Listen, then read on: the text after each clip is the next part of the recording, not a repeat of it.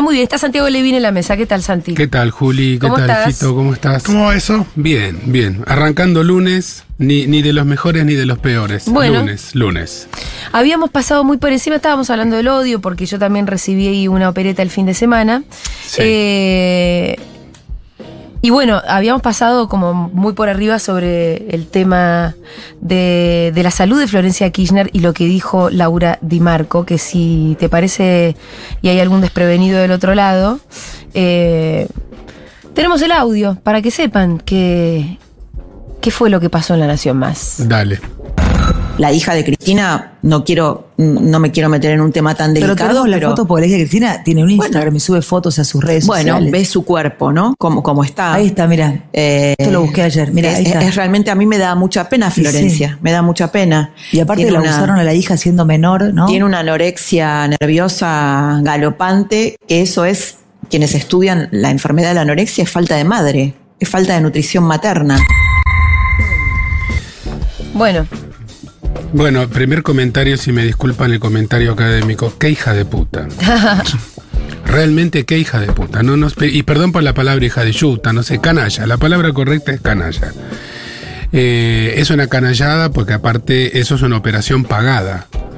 Eh, una cosa es el odio y otra cosa son- es el odio pagado. El odio pagado este, por intereses económicos fuertes que tienen objetivos muy puntuales. En los medios hegemónicos pareciera haberse reemplazado la retórica por la psicopatía lisa y llana. Entonces ya no existe el arte de persuadir, de comunicar, de llegar al otro, sino que existe este, la intención de dañar. sí. Esto es intención de dañar. Esto produjo mucho, mucho daño. Hoy a la mañana discutía con una colega muy amiga cuánto valía o no valía la pena darle lugar a este tipo de barbaridades en los medios a modo de respuesta, este, pensando que sí, de este modo uno no lo está en realidad este, ayudando a viralizarse. Sí. Pero eh, es importante decir, estas dos señoras se cagaron en todo. Existen protocolos para hablar de trastornos mentales, existen este, la obligación ética de no decir nombre y apellido, existe también la obligación de no estigmatizar, de no utilizar los nombres de diagnósticos, que hay personas que realmente los padecen al aire, asignándolos este, de manera completamente liviana a personas que ellas dos no conocen. Y también hay un tono sobrador eh, que me parece que es lo que termina de empeorar toda la sensación y el efecto final. Un tono sobrador casi gozón, casi de cancha, de estar diciendo cosas feas sobre una persona este, que no había sido convocada en ese momento al piso. Entonces es desde todo punto de vista repudiable. Yo como psiquiatra, como expresidente de la Asociación de Psiquiatras de Argentina, las repudio a las dos y a todas las personas que hacen eso, como hizo en su momento Nelson Castro, como hizo, hicieron en su momento los antivacunas, eh, movimientos claramente pagados con plata de este, grupos económicos muy concretos para generar este tipo de reacción. Lo que hacen estas personas no es odio, lo que, el odio es lo que generan. Lo que hacen estas Lo personas son siembran, ¿no? operaciones. Lo, lo son trabajan, lo cultivan. lo estimulan, saben bien qué botón tocar, están muy entrenadas para eso, no saben nada de la materia de la que hablan, pero sí saben cómo tocar la tecla exacta para que se genere odio del otro lado. Y aparte reciben este transferencias de plata muy importantes por eso. Porque estas cosas nunca son gratis, ¿eh? Pero ellos son los que dicen, igual te voy a decir una cosa, Santi. Ellos son los que dicen, te lo digo porque lo recibo por lo menos varias veces al día. Nadie es kirchnerista gratis, ¿no? Entonces todo el tiempo sugieren que los que somos kirchneristas lo hacemos por dinero. Bueno, bastante poco me estarían pagando, la verdad, eh, para poner tanto el cuerpo. Pero además, yo, por ejemplo, no discuto las convicciones. Si yo pienso en Laura Di Marco, en Viviana Canosa, en Eduardo Feynman, yo creo que ellos son eso que muestran ser. Solo que tiene la suerte de que sus convicciones pagan muchísimo. Y a veces se van un poco a la mierda, pero yo no dudo de sus convicciones. Yo no creo que digan lo que dicen por plata solamente y que en el fondo están pensando otra cosa. Que los hacen porque los compraron. No, no. Yo creo que ellos son así, que piensan así y que a la mi- al mismo tiempo ser eso que son paga muchísimo. Yo no te discuto, eh, yo solamente planteo esto una no- hipótesis alternativa. Yo no creo que ellos sean así auténticamente, ni siquiera creo que sean nada auténtico. Me es que tal vez ya llegaron a- producto- a, un nivel que, que- Eh, que ni saben lo que son, ¿no? Exacto, Yo creo que ya no saben lo que son. No, porque además de verdad te voy a decir una cosa. Si vos, si por ahí empezaste siendo macrista porque te gustó Macri, pero después eso fue haciendo que tus ingresos empiezan a ser millonarios, como, como sabemos que son los sueldos de la nación más pobre, todo el mundo lo sabe. Y después ya estás preso de eso. Un día, que lo que pasa, cuando uno se corre un poco de la línea, lo apretan, porque además pasa esto, ¿eh? Uy, no me puedo salir de acá, porque además yo no me puedo ir de la nación más, porque además me van a salir a apretar por todos lados y además porque yo ya no puedo dejar de ganar 5 millones de pesos por mes porque tengo que seguir sosteniendo mi casa y- en el campo. Y por eso les chupa un huevo tener una comunidad. Pero También. Primero eso- porque no sé si la gente que los sigue pagaría por seguirlos. Eh, o por, digo, como, como puede suceder eh, con la comunidad Futurock, o para, o para bancarles un medio, ¿no? Eh, pero al mismo tiempo eh, no les alcanza con eso. Igual eso es exactamente el comportamiento mafioso. Una vez Sí. que ya estoy no me puedo ir, entonces sí. mejor tengo que hacerme el, el trabajo a mí mismo de creérmela eh, para sonar más creíble en cámara. Yo no sé realmente si esos, esos monigotes este, pseudohumanos hoy son algo auténtico. No sé realmente si vuelven a su casa y pueden ser este, buenos compañeros, buenas compañeras, buenos padres o buenas madres. Creo que se han convertido en, eh, unos bichos que viven adentro de la caja boba y que son especialistas en, ejecutar operaciones mediáticas. Bueno. Porque lo que hacen es son ejecutar operaciones mediáticas, muchas de las cuales se deciden en el momento eh, online por cucaracha. Ni siquiera la tienen que estudiar el libreto la noche anterior. Son ejecutores online de, de este Eh, tipo de Yo operetas. creo que a Laura y Marco la idea esa de la anorexia nerviosa y ese diagnóstico que se le ocurrió hacer, se le ocurrió a ella solita. De hecho, yo decía esto. Sí, es verdad que tributan a los poderes económicos, que tributan a la derecha, pero también lo que yo le decía a Fito es, ojo, yo no sé si les piden tanto, ¿eh? Puede ser que se Yo sobrepasen. no creo que nadie esté pidiéndole a Feynman anda a destruir Futurock. No lo creo, desde la política. No lo creo.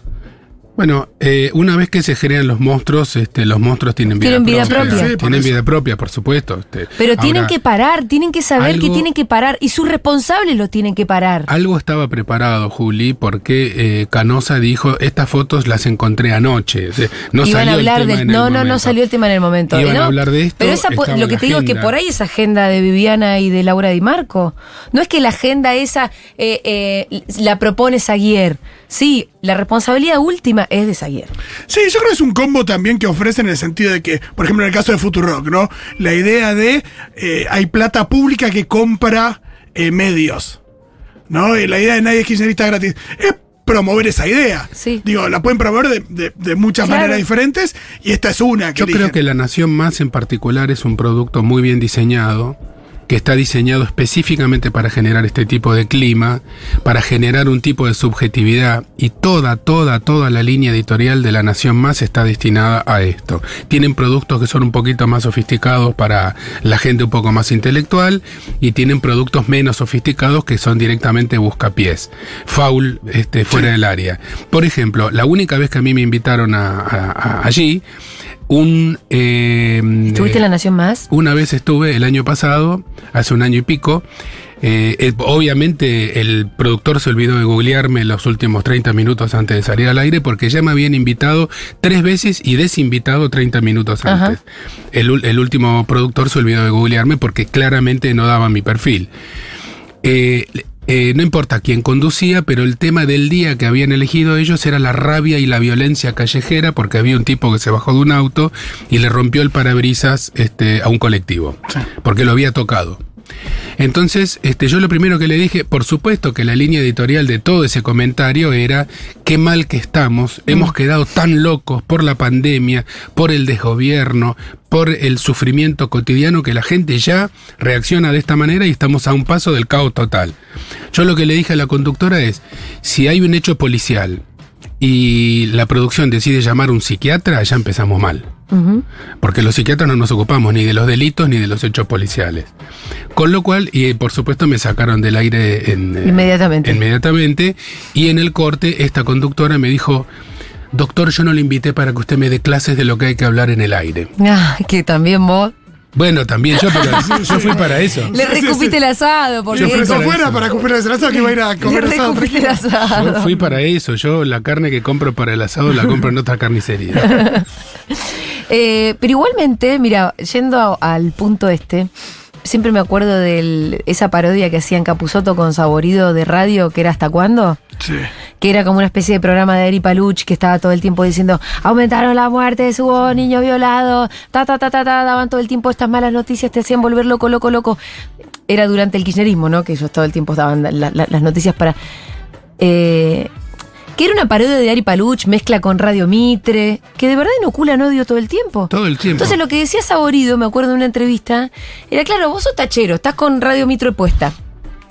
Realmente están todo el día inoculándote odio. Entonces, claro, ese tachero, hay un día que se sube Julia Mengolini atrás Claro. y la quiere bajar del taxi. Por Y supuesto. se la quiere comer cruda. Vos te tenés que, vos Julia Mengolini tenés que morfarte este, unas cuantas. La verdad, hay que tener la piel dura y eh, expresamos desde el micrófono acá la solidaridad con esas situaciones de mierda que a vos te toca atravesar con más frecuencia que lo que recomienda la OIT.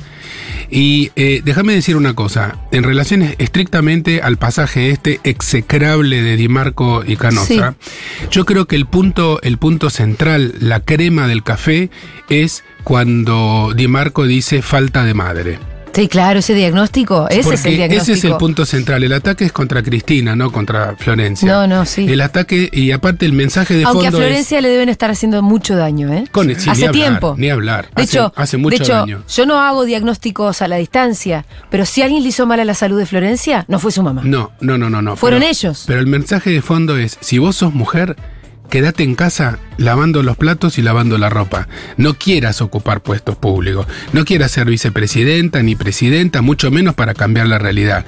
Vos sos mujer, tenés que estar todo el día con tus niños para que no sean delincuentes, ni anoréxicos, ni bulímicos, ni tengan trastorno bipolar, ni se suiciden. Deja que los varones se ocupen de ser los titulares de, de- de los títulos de propiedad. Quiero agregar eh, que final. Ah, pará, que yo quería terminar esta idea. Dice Saborido que al tachero que está todo el día escuchando Radio Mitre Ari Claro que al final del día se quiere estrolar el taxi contra un colectivo. Además de que si se, si se llega a cruzar un kirchnerista le quiere tirar el taxi encima, él mismo se quiere matar. Le tocan, obvio que si le tocan el auto se baja y se pone como loco. Tengo una propuesta. ¿Existe el porno radial? No lo sé. Porque digo, deberíamos inventar un canal de porno radial para competir con este, con estas cuestiones. Porque no se me ocurre. Así suenan las está, tortugas garchando. Exactamente. Hágale el, son el tortugas, operador, sí. ¿Son tortugas? Sí. Tortugas. ¿Qué hacen ese ruido? Ese ruido hacen cuando Me comen. Bueno, ponele tortuguitas este, también. ¿no? Puede ser también. Parece que un canal de porno radial puede hacer competencia con esto, por, por ejemplo, para, para la franja de la gente que maneja un auto todo el día. Estaría bueno. ¿eh? Sí, para concluir, yo creo que tiene que parar el odio. Tiene que parar el odio. Tienen que aflojar. Existen los con mecanismos para que pare, lamentablemente no se está aplicando la ley como corresponde. Existen los mecanismos, existe un protocolo que hace mucho tiempo salió para hablar sobre trastornos mentales este, que no se cumple. Ahí estas dos señoras son pasibles de, de- de ser este, acusadas y llevadas a tribunales por, por un montón de figuras distintas. Entre Lo otras... que pasa es que después con ese tipo de cosas se victimizan, que la libertad de expresión, que no sé qué. Yo creo que ellos tienen que parar el odio, más allá de los mecanismos institucionales que vienen posteriormente. Juli, el tienen odio que es parar. El, odio es el instrumento central para conseguir votos. Este es el odio que in- inventó Trump, que inventó, que inventó Twitter. Por eso Elon Musk quiso comprar Twitter, por ninguna otra razón. No, ni siquiera debe ser un gran negocio económico. El odio es un instrumento político.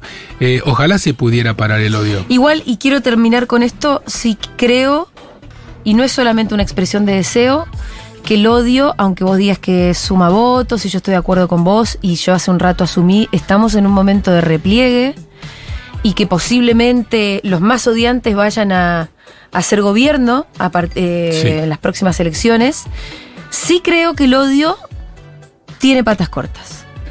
Sí creo que la experiencia de Hitler y los campos de concentración se terminó.